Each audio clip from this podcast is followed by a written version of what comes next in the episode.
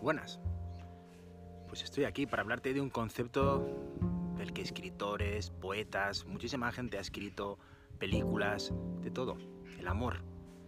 Una, una palabra que, que mueve mundos y que creo que está un poco mal utilizada. Cuando solo utilizamos la palabra amor, muchas veces por amor vamos a guerras, hacemos cosas que, que no queremos, poseemos. Creo que el amor le falta un apellido. El amor tiene que ser incondicional. Ese es el, el apellido que le da fuerza a esa palabra.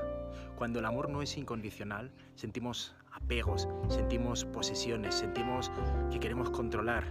Hijo mío, te querré si te comas la comida. Entonces, ¿qué pasa? Que si no como no me vas a querer. Eh, te quiero tanto que mi felicidad es toda tuya. Entonces, ¿qué pasa? Que si tú no estás yo no puedo ser feliz. Hay tantas veces donde esa palabra no la utilizamos como debiéramos. El amor es totalmente desapegado. En la pareja, deberíamos ser siempre eternamente novios. Cuando muchas veces nos, nos casamos, si no sabemos entender bien que es simplemente una manifestación de amor, donde estamos diciendo al otro, eh, ¿sabes qué?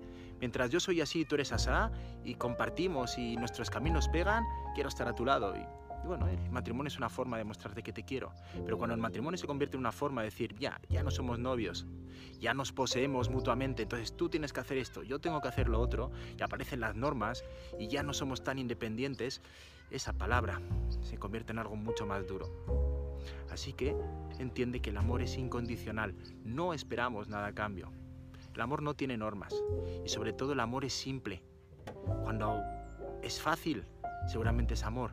Cuando estás en una relación con una persona de pareja, de amistad, lo que sea, y es súper complicado que eso tire, hay que hacer mil cosas raras, quizá haya que revisarlo. Pero cuando el amor es incondicional y es verdadero, todo, todo es realmente muy simple.